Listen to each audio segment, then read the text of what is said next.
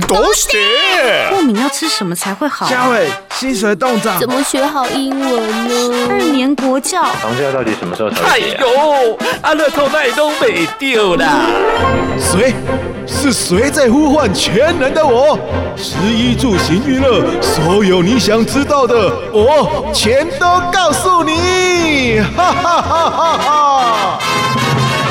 嗨嗨，是我是我，我想要知道。听众朋友，大家好，我是珍莹。今天真的非常的开心哦。其实我们都知道，呃，台中呢，在对于电影文化的一些推广上头，非常非常的用力哦。那接下来呢，在我们的台中有一个，哇，我觉得太期待，而且也太敬佩这位大师了。今年是瑞典电影大师英格玛·伯格曼呢百岁冥诞金马影展呢，特别就跟我们台中市影视发展基金会合作，从八月份开始在台。台北还有台中呢，我们要来举办伯格曼百年纪念影展，完整放映三十八部他的长片作品。今天特别邀请到的这一位嘉宾呢，哇，我真的。平常只会在电视上或者在以前读书的课本上头看到他的名字。他是我们台湾影迷的电影老师，也是金马执委会的执行长文天祥文执行长。Hello，执行长你好。你好，各位听众朋友，大家好。OK，呃，真的非常的期待，对不对？执行长这一次的影展，那今天邀请到执行长啊，就是要跟大家来更进一步的分享哦。啊、呃，我想在很多的报道上头哦，都有说到我们这位大师，也是很多国际大导。导演心目中非常崇拜的老师，包含我们的呃金马主席李安导演在内，所以可不可以请我们的呃文执行长跟大家来分享这个部分？是呃，确实呃，伯格曼导演几乎对每一个世代的导演啊，或者是影迷都有很深厚的影响。嗯，呃，像李安导演就提到说，他十八岁的时候呢。呃，算是无意间看了伯格曼导演拍的《处女之泉》，对，啊、呃，那他呃看说受到极大的一个震撼，而且还忍不住又看了第二遍。他说他整个世界跟人生都改变了。嗯，呃，他没有想到有人可以用这么美的电影的语言去呃描述跟传达，就是一个残酷的一个事实的。嗯，我自己也觉得这个导演的作品有些时候厉害到好像。把摄影机变成了呃一把手术刀一样，这样直接往你的心灵就解剖下去。嗯，看的时候也就是说觉得有点呃惊人。呃，可是看完以后又回味无穷。嗯嗯，所以呃，虽然他已经呃过世了，但是呃，这个影响力一直都在。几乎每年你在各大影展看到拿大奖的导演，都会悠悠说一句说：“伯格曼对我影响深远啊。”呃，所以呃，当呃，应该说在去年呃，其实我们就已经开始在准备，因为呃，今年是他的呃百年的呃冥诞嘛，所以呢呃，国际上是有这样子的一个串联，希望。把这个可以算是在电影史上公认最伟大的呃电影导演的作品做一个展映。那呃，我们当然也就加入了，就是这个国际的阵容。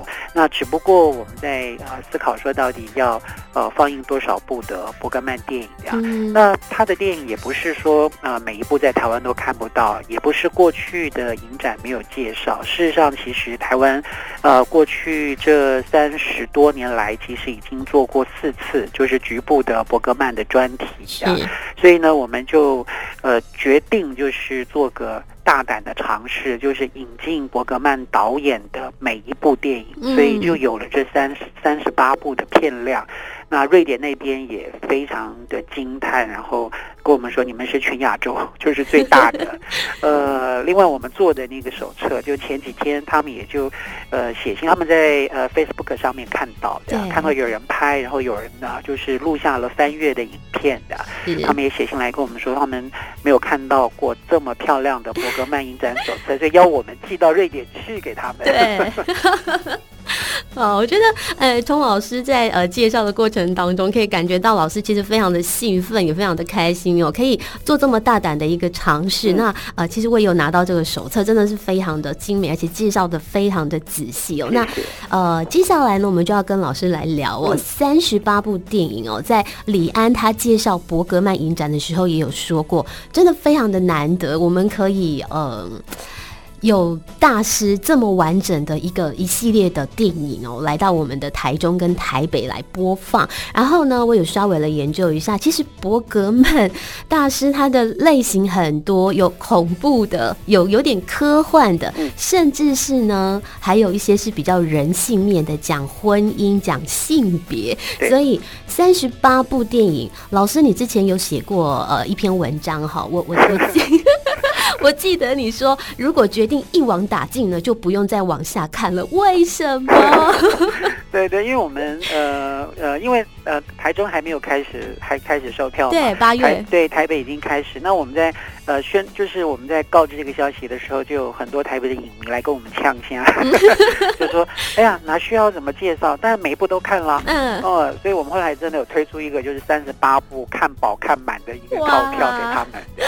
对对，那呃，确实，因为伯格曼导演的作品其实还挺多元的，但是很多人听到大师就觉得说一定是很艰涩。嗯，呃，其实不尽然，他当然有那种非常非常艰涩的作品，比方说去讨论信仰，呃，比方说李安导演喜欢的《处女之泉》，或者是很有名的《第七封印》，就是这类的电影。嗯，可是他也有那种，比方呃，去刻画家庭。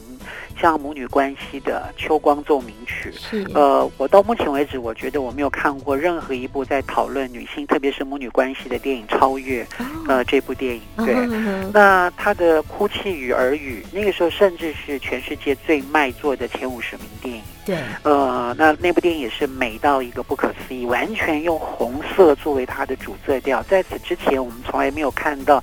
电影敢这么大胆的去运用运用这个颜色，这样。嗯，那我自己的经验是。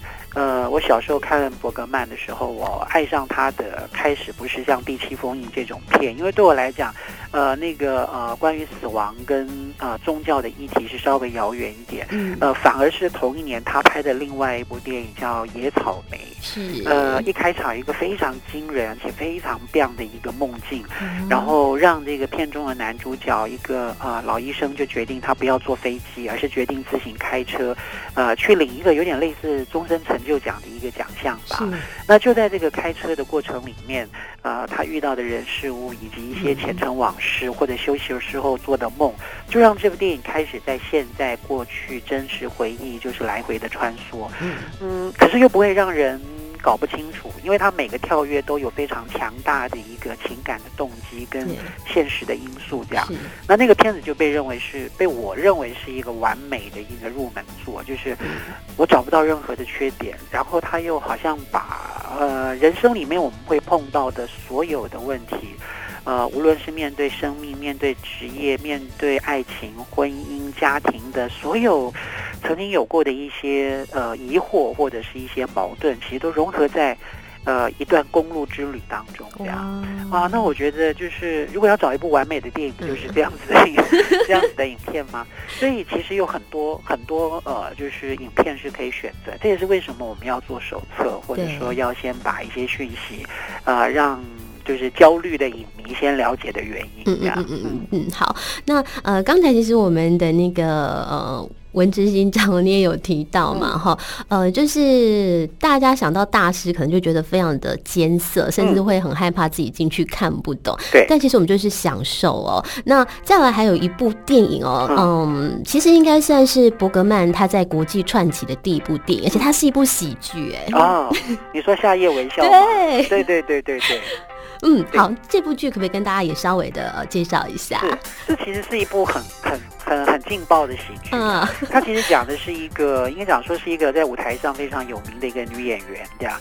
然后呢，看着他前任的情人带着年轻的妻子来看他的戏，然后呢，他就灵机一动，就是呃，请他妈妈出面办，就是办了一个一个一个一个宴会，这样，就是请了他前任的情人带着老婆来，然后呢，还有他现在的情夫也带着老婆来，呃，然后呢，在这个宴会当中呢。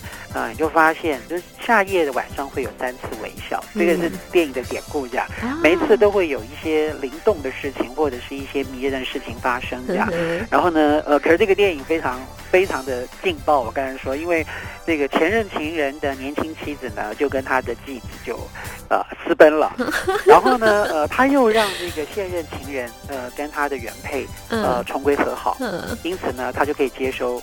他其实余情未了的前任情人。哇！然后就连来帮忙的女佣也把自己嫁出去了，感觉在一夜之间，然后不可思议的事情都都都都发生了。真的，对，所以它其实是一个喜剧没有错，因为里面在呃就是某种情感跟关系上面的一种一种，不能说到勾心斗角，但确实是有一种较劲跟。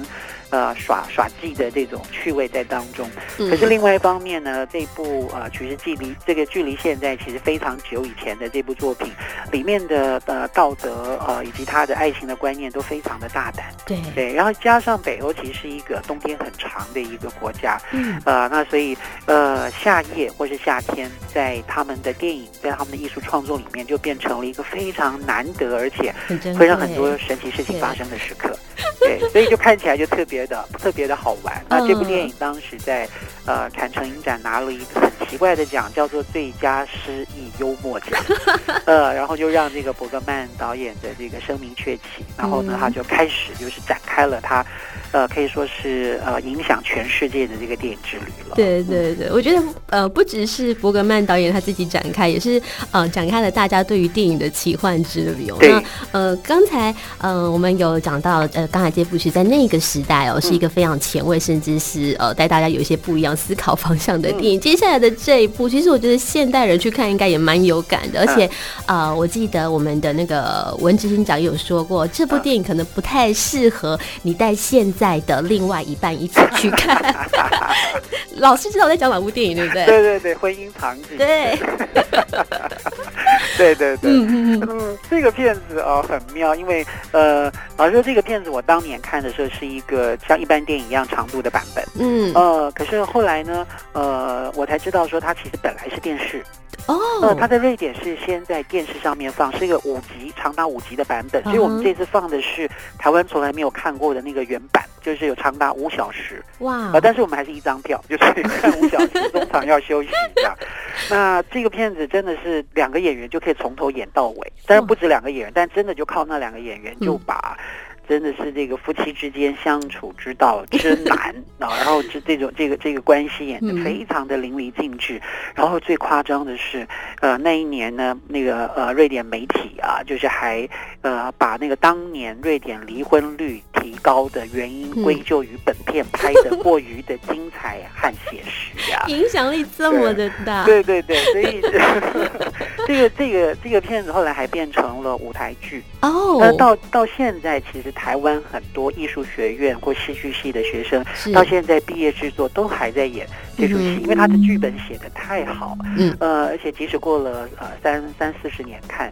哇，还是字字都是京剧呀！对，而且他是一个锻炼演员、锻炼表演的一个非常非常厉害的良药，可以这么说。所以像呃刚才你提到，像刚拿到台北呃电影节今年的那个影后谢盈萱，对，呃他当年就演过呃接触舞台剧，哇，呃，所以这是一个非常考验就是演员表演的一个大难题呀。嗯、对，那呃这次我们真的有特别呃放了就放了这部片。那另外还有一部《面面相觑》，是告诉你说一个非常有成就的一个精神科医生，一个心理学家，怎么去遁入到就是自己难解的这个心灵的困境里面去的。嗯、那这就是那种我说就是非常，呃，非常知识分子式的，然后呢会让。这个就是大家无所遁形的这种恐怖片，这样、嗯、对我来讲，它已经是接近恐怖片的地步。嗯、那这部片的例子有点类似刚才我说的婚姻场景，就是，是呃，我小时候看过这个片，但是都是呃呃两小时左右的。呃，版本，那后来才知道说它其实有更完整的，嗯、呃，当年的电视电影版本。所以这两部片我们这次就呃特别跟瑞典这边谈好，就是说呃我要进的是呃台湾从来没看过的那个原来完整的那个版本，这样。嗯、对，所以嗯、呃，因为它太太惊人了，就是太太准确了，对，所以我我我我是真的认为呃情侣跟夫妻可以分开看，分别做功课，看完以后应该会有非常多的。呃，想法跟应该甚至是一种沉淀和和反思吧。对，呃，未尝不是好事啊。然后大家不用担心那个离婚率，那个是七零年代的事情。好，OK。所以呃，我觉得听呃，今天我们的这个文天祥哦，文执行长跟大家来分享哦，来介绍一下哈。呃，其实三十八部真的介绍不完了哈。那呃，大家就可以来挑选你自己想要看的，在我们的金马影展的脸书上，其实最近都有陆陆续续的在介绍了。那或者是我们也有一些剧本啊的这个呃介绍呢，大家都可以去索取。呃，最后最后呢，非常的重要，我想很多喜欢看电影哦，喜欢伯格曼的哦，啊不，喜欢伯格曼导演的都已经蓄势待发，我们要出发了，请我们的文天祥文执行长告诉大家，我们听众朋友，台中场它的活动日期啊、呃、在哪边，以及我们该如何购票呢？是呃，台中场会从八月十六号展开，一直到呃八月二十七号，将近两周的时间。呃，举办的地点是在凯波影城，是啊，对。那呃，但是我们会提前，因为影展通常会更早，就是服务这些有兴趣的影迷，让他们把时间留下来。所以我们会从八月一号的下午一点钟。就直接在这个呃，就是金马奖的专属的网站上面就可以直接购票，就大家不用出门去排队，嗯，对，可以更顺畅的，就是呃，去挑选跟买到自己呃想看的影片。嗯嗯嗯，好，所以啊、呃，大家可以现在呢，赶快先去我们金马影展的脸书按个赞，随时 follow，八月一号下午开始抢票。